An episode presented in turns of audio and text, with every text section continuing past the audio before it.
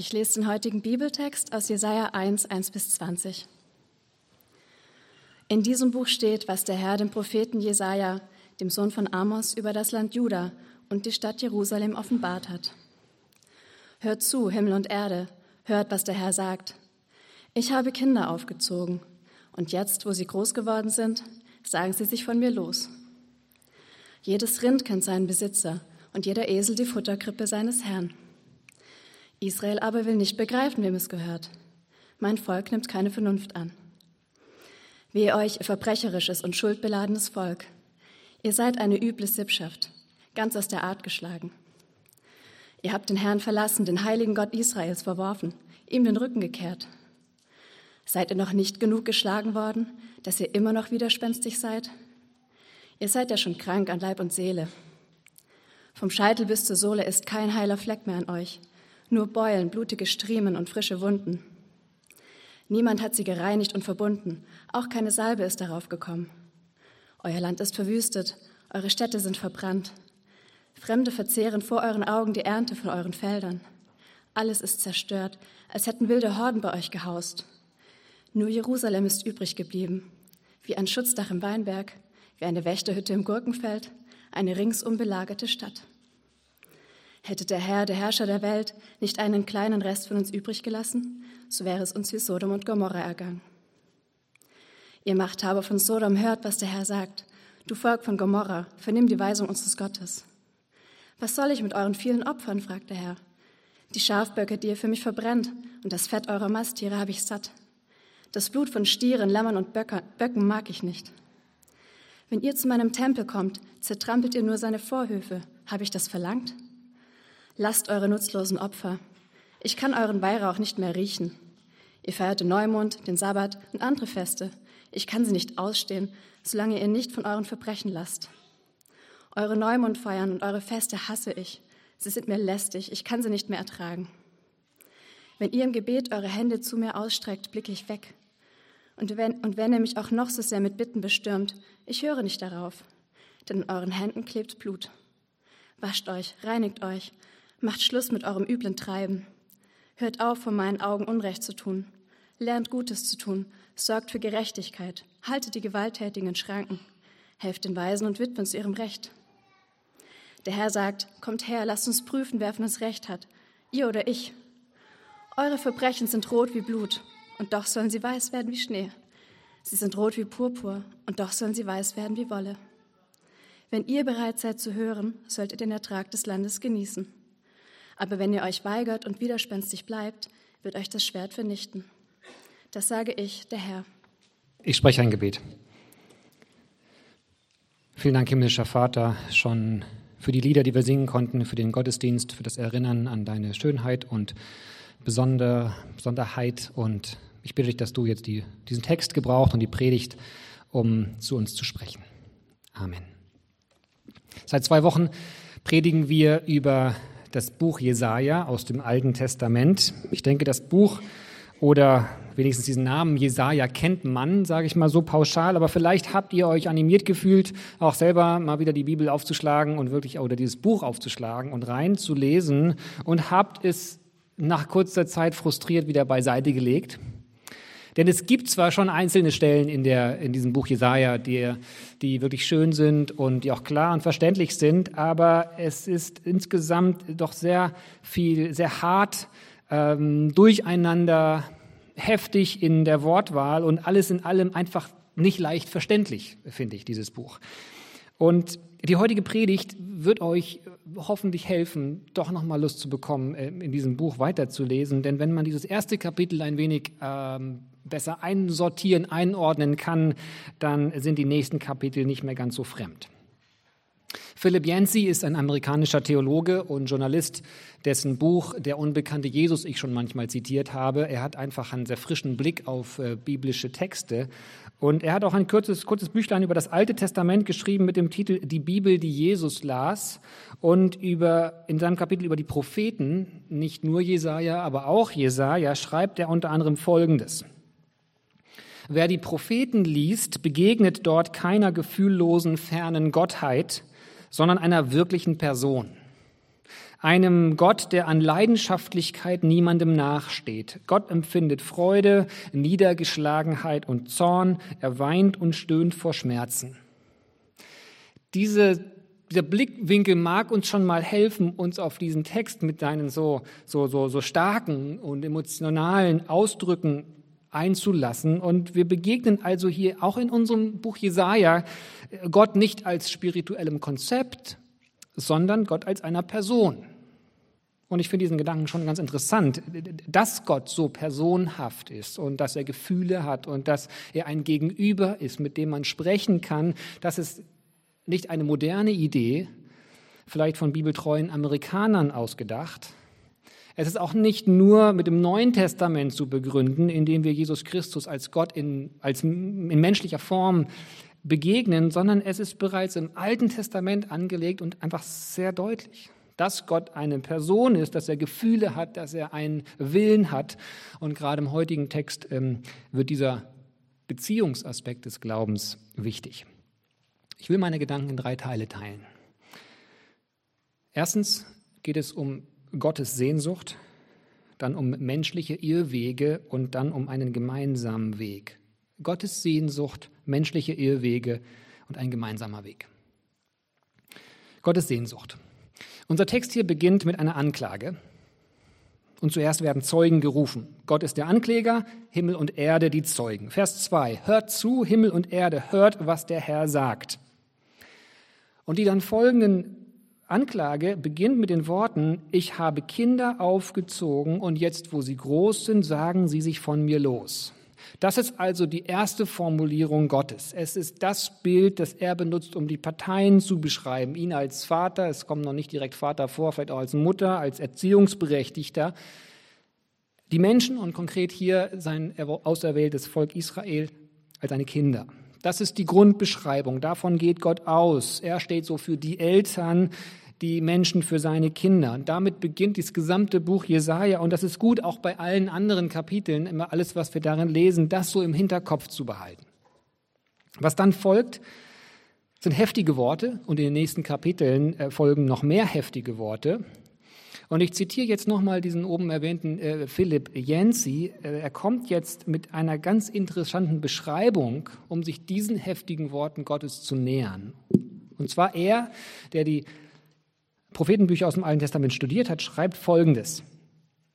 Seien Sie nachsichtig, wenn Ihnen der nachfolgende Vergleich allzu weit hergeholt erscheint, aber ich kann mir nicht helfen. Ich sehe Gott als einen Klienten auf der grünen Couch sitzen. Der Psychiater stellt die obligatorische Frage, wie fühlen Sie sich? Und dann legt Gott los. Er schreibt dann weiter, was Gott sagt. Gott als Klient auf der Psychiater-Couch. Und was er schreibt, kommt tatsächlich aus der Bibel, nur eben so mit seinen äh, etwas neueren Worten. Jensi schreibt dann, wie ich mich fühle, das kann ich euch sagen. Ich fühle mich wie jemand, der am Wegesrand ein ausgesetztes Baby findet, das mehr tot als lebendig ist. Ich nehme die Kleine mit nach Hause und behandle sie wie meine eigene Tochter. Ich wasche sie, zahle das Schulgeld, versorge sie.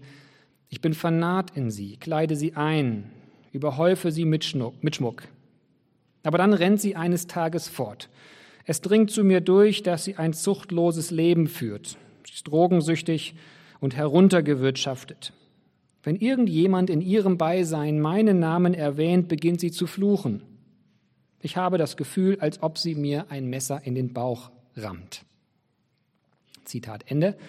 So formuliert es Philipp Yancey in unserer Sprache, der wiederum ein, Bibel, ein, ein Bild aus der Bibel gefunden hat. Eben ein Bild, das ausdrückt, wie Gott empfindet, nämlich, dass er liebevoll, einen liebevollen Blick hat, sehnsüchtig ist, aber auch verletzt und verständnislos über das menschliche Verhalten und das menschliche Misstrauen. Und dieses Zitat hilft mir, das einzuordnen, was ich dann in unserem Text hier konkret in den Versen 4 bis 7 finde, wo zum Beispiel steht, ihr habt den Herrn verlassen. Oder wo dann steht, ihr seid ja schon krank an Leib und Seele, in Klammern, ohne mich. Vom Scheitel bis zur Sohle ist kein heiler Fleck mehr an euch, nur Beulen, blutige Striemen, frische Wunden, in Klammer. Merkt ihr nicht, wie ihr eigentlich ohne mich lebt? Dann, euer Land ist verwüstet, eure Städte verbrannt. Also hinter diesen Worten steckt ein Gott, der nicht gefühllos ist und nur ein gedankliches Prinzip, sondern ein Gott, der Person ist. Und hierhinter steckt ein Gott, dem nicht egal ist, wie es uns Menschen geht, sondern der eigentlich unsere Gesundheit und, unser Gutergehen will. Er beschreibt hier Kranksein an Leib und Seele nicht als was, was, was irgendwie ihm Freude bringt oder sowas, sondern er anders gerne hätte. Es ist so eine Art Verzweiflung, wenn ihr doch anders leben würdet. Stärker ist die Verzweiflung noch zu verstehen, ganz am Ende in den Versen 19 und 20. Wenn ihr doch bloß hören würdet, wenn ihr doch miteinander, miteinander und nicht gegeneinander leben würdet, es würden euch nicht diese schlimmen Folgen treffen. Also hier steckt ein Gott hinter, der Person ist, der unser Gutergehen will und drittens ein Gott, der sich als Vater oder eben auch Mutter versteht und sich nach seinen Menschen sehnt. Also diese krasse und teilweise ja auch sogar eklig klingenden Worte kann man einordnen oder wenigstens sich dem gedanklich nähern, indem man sie versteht als von einem Gott kommen, der sich als Vater versteht, der seinen Kindern gerne Gutes tun würde, was die jedoch nicht zulassen. Warum? Warum? Was ist der Grund für diese Emotionen? Was sind die Handlungen der Menschen? Das ist mein zweiter Punkt, menschliche Irrwege. Laut diesem Text müssen es Irrwege sein, die die Menschen damals äh, eingingen, bei, bei der harschen Kritik hier. Ich denke, hier entdeckt zwei Gründe. Zum einen sind es klare Destruktivitäten, Ungerechtigkeiten. Und zum anderen ist es eine leere Religiosität. Ungerechtigkeiten und eine falsche, gespielte, heuchlerische Religiosität. Was für Ungerechtigkeiten? Hier im Text finden wir folgende Hinweise. In Vers 10 wird eine Ironie benutzt. Diese ganzen Worte richten sich eigentlich an das Volk Israel und Juda, doch die werden hier genannt Machthaber von Sodom und Volk von Gomorra. Also eine Ironie, die darauf hinzielt, dass sie wie Sodom und Gomorra seien. Diese beiden Städte, Sodom und Gomorra, stehen für extreme Fremdenfeindlichkeit und sexuelle gewalttätige Grenzenlosigkeit. So, wie war das jetzt da wohl gewesen im Volk Israel, in dem Volk, das dazu berufen gewesen war, heilig zu sein, wie Gott heilig ist, wenn sie mit diesen Städten verglichen werden? War es da wirklich so krass, wie es von diesen heidnischen Städten Sodom und Gomorra berichtet wird? Oder werden da auch kleinere Grenzen übertreten worden sein, die einfach nicht liebevoll und hingegeben waren, sondern gewalttätig und egoistisch? Im Bereich der Fremdenfeindlichkeit und im Bereich der Sexualität. Ein nächster Hinweis steht in Vers 15. Gottes Grund dafür, dass er nicht auf die Gebete der Leute hören will, ist, Zitat, denn an euren Händen klebt Blut. Es wird hier also mindestens Mitschuld geben an Mord oder Totschlag oder daran, dass Menschen zugrunde gehen, vielleicht runtergebrochen, dass Menschen Lebenskraft verlieren, dass sie von Versorgung an Leib, Geist und Seele ausgeschlossen werden. Und ein dritter Hinweis steht in Vers 16 und 17. Macht Schluss mit eurem üblen Treiben, hört auf, vor meinen Augen Unrecht zu tun, lernt Gutes zu tun, sorgt für Gerechtigkeit, haltet die Gewalttätigen in Schranken, helft den Waisen und Witwen zu ihrem Recht. Also Gott sieht das Gegenteil von Gutes tun. Er sieht Unrecht und Ungerechtigkeit. Er sieht Freiraum für Gewalttätigkeiten.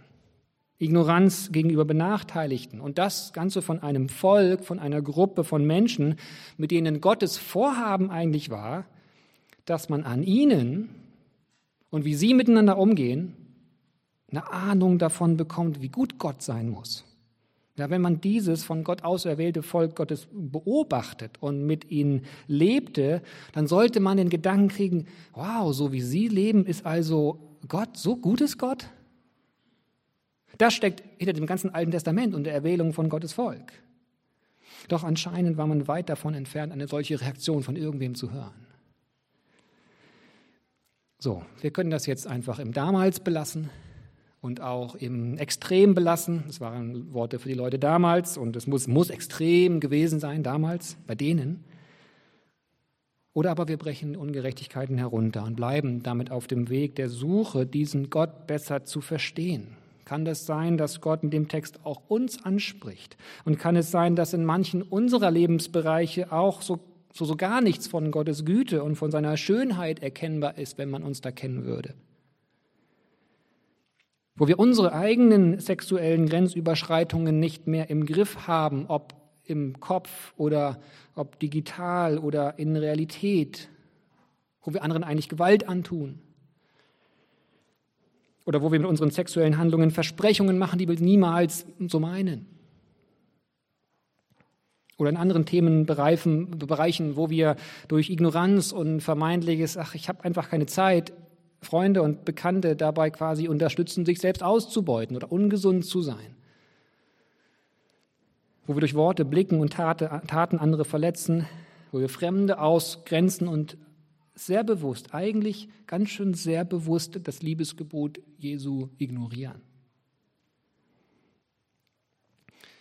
So ein kleiner Nebengedanken. Vielleicht kennt ihr diese Frage, warum gibt Gott mir nicht das, was ich mir wünsche? Warum beschenkt Gott mich nicht? Das ist eine Frage, die sich manchmal in unsere Gedanken so hineinbohrt und festsetzt.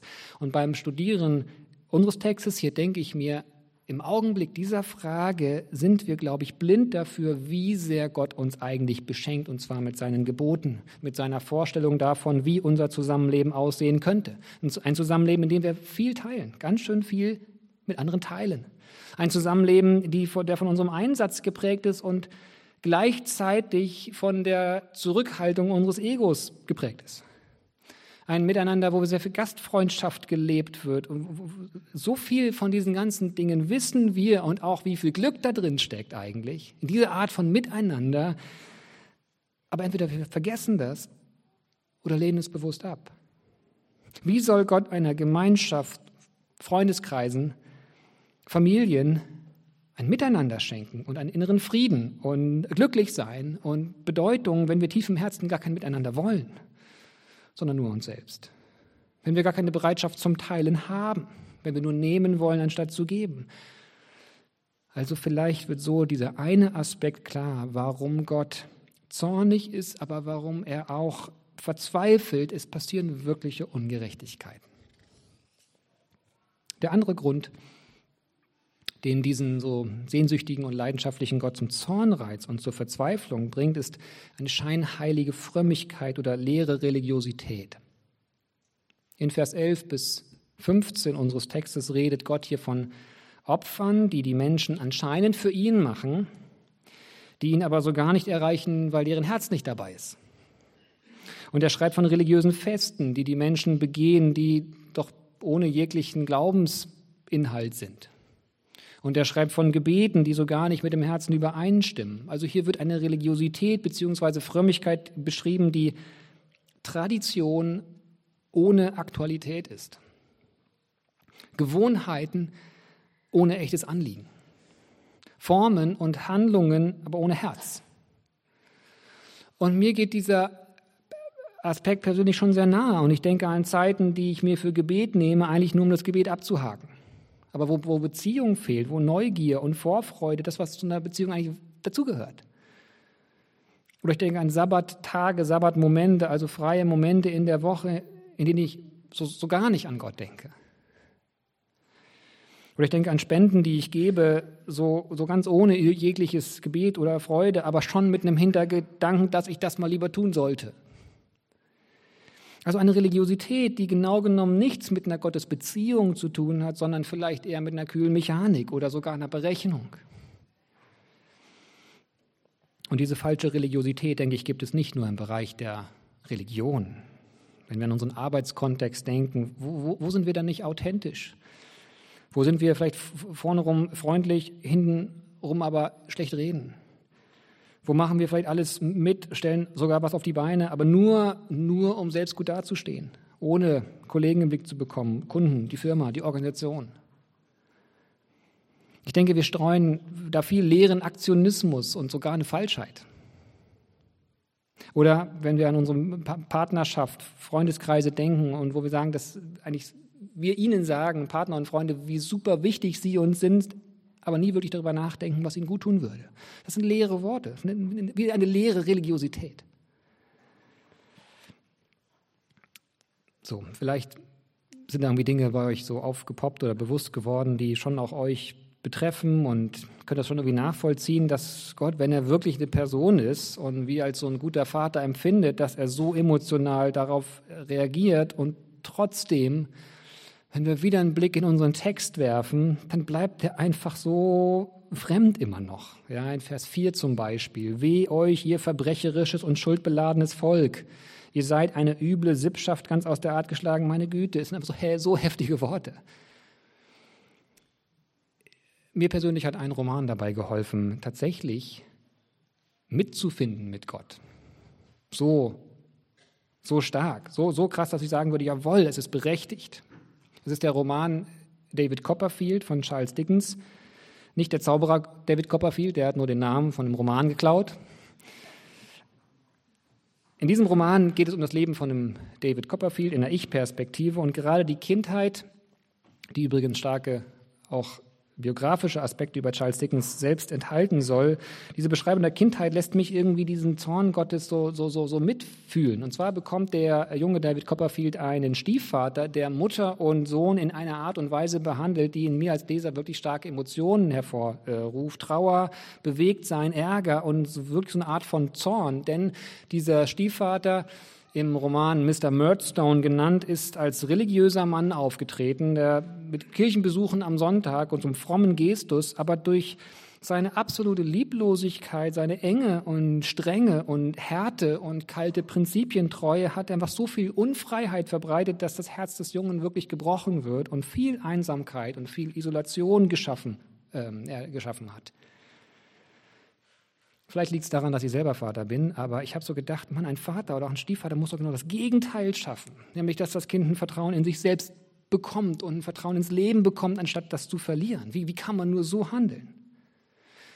So, meine Gedanken sind jetzt, falls Gott mich so sieht, wie ich den Mr. Murdstone, kann ich Gottes Zorn verstehen.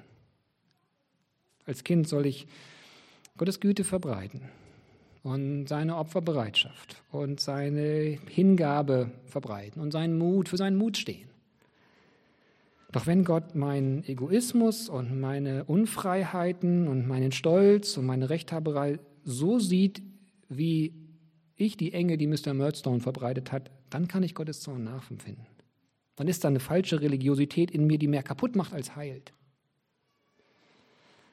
Also, ich weiß nicht, ob ihr das, das kennt und, vielleicht muss man es auch gelesen haben, nachempfinden. Mir hat es irgendwie geholfen, mich diesem Text und damit auch vielen anderen Kap äh, Texten aus dem Jesaja-Buch zu, zu nähern, die immer wieder so, so fremd und hart wirken. Hier werden menschliche Irrwege ähm, angesprochen, Ungerechtigkeiten und falsche Religiosität. Gründe, die Gott zu so diesen emotionalen Worten bewogen haben. Ich komme zu meinem dritten Punkt ein gemeinsamer Weg.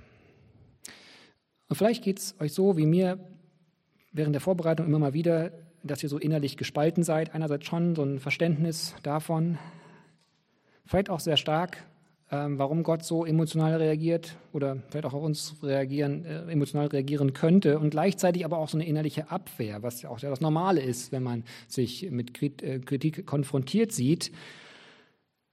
Ich denke, am Ende unseres Abschnitts geht Gott genau auf diese Gedanken ein. Der Text ist ja eine Anklage, die am Anfang mit diesem Zeugenaufruf begann. Am Ende in Vers 18 sagt Gott jetzt, Kommt her, lasst uns prüfen, wer von uns recht hat, ihr oder ich. Das Ganze wird also wie so eine juristische Anklage eingerahmt. Zuerst Anklage unter Zeugen und jetzt bekommen wir, kommen wir zur Beweisführung. Und es kommt dann natürlich zu so einem Höhepunkt. Lasst uns prüfen. Ja, also jetzt wird es ganz deutlich, wer von uns Recht hat. Und dann folgt etwas ganz Seltsames. Nach diesen harten Worten der Kritik folgt jetzt diese Worte der Beweisführung, Vers 18 weiter. Eure Verbrechen sind rot wie Blut und doch sollen sie weiß werden wie Schnee. Sie sind rot wie Purpur und doch sollen sie weiß werden wie Wolle. Was ist denn das auf einmal? Das ist auf einmal so nett geschrieben und so unpassend zu den Sätzen davor, dass so sehr, dass zum Beispiel eine deutsche Bibelübersetzung, die Gute Nachricht Bibel, die Worte umstellt und unsere Übersetzung hier nur als Variante in die Fußnote setzt. Vorher harsche Kritik und ganz plötzlich auf einmal, es wird wieder gut werden eure Verbrechen sind rot wie Blut und doch wird es irgendwie eine absolute Umkehrung geben. Sie sollen weiß wie Schnee und Wolle werden. Also etwas, was nicht rückgängig zu machen ist, soll rückgängig gemacht werden, soll seine Macht komplett verlieren. Was soll das? Es ist was ganz Typisches in unserem Buch Jesaja. Immer wieder Unerwartet und verstreut zwischen harten Tönen kommen Lichtblicke, kommen Worte der Ermutigung, kommen Versprechen, dass Gott doch irgendwie eingreifen wird, dass er treu bleiben wird. In Kapitel 7 kommt es zu einer sehr bekannt gewordenen Stelle, die genauso verrückt plötzlich eingeleitet wird, wie die hier in unserem Text. Dort in Kapitel 7 steht nämlich, genügt es euch nicht, Menschen zu belästigen, müsst ihr auch noch meinen Gott belästigen. Also Kritik am gotteslästerlichen Verhalten und dann folgt wörtlich, darum wird euch Gott ein Zeichen geben. Siehe, die Jungfrau wird ein Kind empfangen, sie wird einen Sohn gebären und sie wird ihm den Namen Immanuel geben, Gott mit uns. Wieder ganz plötzlich und für unser Denken irgendwie unlogisch. Warum sollte Gott so plötzlich einfach so unsere Lieblosigkeiten vergeben? Warum sollte Gott als Reaktion auf unsere Ablehnung ein Zeichen seiner Nähe geben? Diese und viele andere Stellen aus dem Buch Jesaja werden im Neuen Testament dann auf Jesus bezogen. Und wir sehen auch bei, Jesus viel Unlogisches. Gott wird Mensch, das alleine passt ja schon immer wieder nicht wirklich in unsere Logik hinein. Jesus stirbt freiwillig, das ist immer wieder doch eigentlich so verrückt. Jesus vergibt seinen Peinigern, während er selbst voller Schmerzen am Kreuz hängt. Das geht doch nicht so richtig. Und dann diese große, große Aussage des christlichen Glaubens, durch schlichten Glauben an Jesus Christus, also durch so ein einfaches innerliches Ja, ja, ich will dich und vertraue dir und mehr nicht, wird uns Vergebung zugesprochen. Das wirkt immer wieder zu einfach. In einer ich denke, von, für viele euch, von euch auch bekannten Gleichnisgeschichte greift Jesus diese verrückten Gedanken auf. Und vielleicht hat er tatsächlich auch an unseren Text gedacht, an dieses erste Kapitel vom Jesaja-Buch, in dem Gott das Volk als seine Kinder, wirklich seine Söhne bezeichnet hat. In dieser Gleichnis, Gleichnisgeschichte geht es nämlich um einen Vater und seine beiden Söhne. Der eine Sohn lässt sich sein Erbe auszahlen, verlässt den Vater, geht den Weg ohne Vater und ohne seine Ratschläge, lebt völlig über seine Kosten, völlig über seine Kraft und landet ganz unten. Und als er dann ohne Geerbe und ohne einen guten Ruf zu haben wieder nach Hause kommt, läuft der Vater ihm entgegen, fällt ihm um den Hals und küsst ihn noch, bevor der Sohn irgendwas sagen kann. Man denkt, es ist doch einfach unlogisch. Kann der nicht wenigstens sagen, na, was hast du dir dabei gedacht? Oder irgendwas. Aber in diesem Bild des Vaters steckt da nicht eine väterliche Sehnsucht dahinter, die ganz unlogisch einfach über alle Maßen liebt? Und dann ist ein zweiter Sohn in der Geschichte, der Ältere, hat alles richtig gemacht, ein gutes Leben gelebt, der will seinen Bruder nicht annehmen. Dieser ältere Bruder steht für Religiosität ohne Herz ein Thema von unserem Text. Doch der Vater geht auch auf ihn zu. Der Vater nimmt alle öffentliche Demütigung in Kauf, die der ältere Sohn den Vater spüren lässt, ein, wirbt um ihn, anstatt ihn zu ignorieren. Wieder unlogische Sehnsucht, unverständlich große Vergebungsbereitschaft, genauso wie in unserem Text. Ja. Große, nach großer Kritik urplötzlich das Versprechen von Gnade, von, von Veränderung, von, von Heilung, von völliger Umkehr. Und genau darin finden wir den Weg raus aus unseren Mustern. Denn es ist ein gemeinsamer Weg. Es ist ein Weg, auf dem Gott mit uns ist. Gott beschreibt sich wie ein sehnsüchtiger Vater, der mit herzloser Religiosität nichts anfangen kann, aber der sich nach unserem Herz sehnt und der sich alles daran setzt, unsere Herzen neu zu gewinnen und unser Vertrauen zu gewinnen. Wir haben mit dem Vers 2 unseres Textes begonnen, wo steht, ich habe Kinder aufgezogen, spricht der Herr, und jetzt, wo sie groß sind, sagen sie sich von mir los. Was Gott macht Gott damit, was er damit macht, habe ich für mich vor kurzem in einem Film gefunden, in dem Film Das Versprechen eines Lebens. Und damit komme ich auch äh, zum Schluss. Russell Crowe ist der Regisseur und auch Hauptdarsteller dieses Films, der ist an eine wahre Begebenheit angelehnt und er spielt einen australischen Vater, dessen drei Söhne ähm, voller Tatendrang bereit sind, in den Ersten Weltkrieg zu ziehen. Und dann ziehen sie an die Seite der Entente-Mächte ähm, zu einer Schlacht in die Türkei. Der Vater lässt sie gehen und bekommt dann die Nachricht, dass sie in der Schlacht von Gallipoli in der Türkei gefallen sind. Fünf Jahre nach Kriegsende macht dieser Vater sich auf, um die Gebeine seiner Söhne zu finden, um sie wenigstens in die Heimat zu bringen, um dort zu beerdigen. Er fliegt nach Istanbul, will dann an die Küste, an dieses frühere Schlachtfeld gehen, doch er wird vielfach abgewiesen. 100.000 Tote sind, müssen dort verstreut sein, weil die alle gefallen sind. Äh, damals wurde diese Region gerade aufgearbeitet, Kriegsgräber gebaut, ähm, Ausgrabung gemacht und so weiter. Alle sagen, es ist völliger Quatsch, da nach Überresten zu suchen und sie machen das alles nur hier kaputt und so weiter. Doch dieser Vater bleibt hartnäckig, versucht es immer wieder, nimmt letztendlich so ein Fischerboot, der ihn von außen an diesen Strand bringt. Und dann ist er einfach da. Und schließlich, schließlich erlaubt ihm ein äh, Major zu bleiben und äh, stellt sogar Männer für ihn ab, dass sie genau dort Ausgrabungen anstellen sollen, wo dieser Vater suchen will. Und dann kommt ein Colonel, der das Ganze nicht versteht und der fragt, warum sollten wir alles verändern nur für einen Vater, der nicht still bleiben kann? Und die Antwort des Majors ist, weil er der einzige Vater ist, der gekommen ist. Und als ich das in dem Film gesehen habe, da waren das für mich irgendwie so Worte des Evangeliums, also eigentlich Worte, mit denen man das, diese ganze Bibel zusammenfassen kann. Und auch für die, die diese schwierigen Jesaja-Texte Hinweise sind. Warum sollten wir unser ganzes Leben verändern nur für einen himmlischen Vater, der nicht still bleiben kann? Weil er der einzige Vater ist, der gekommen ist. Gott ist gekommen in Jesus Christus. Jesus sagt, der Vater und ich sind eins. Seht ihr mich, seht ihr den Vater. Der Vater ist gekommen, um uns zu suchen. Und was macht das mit uns?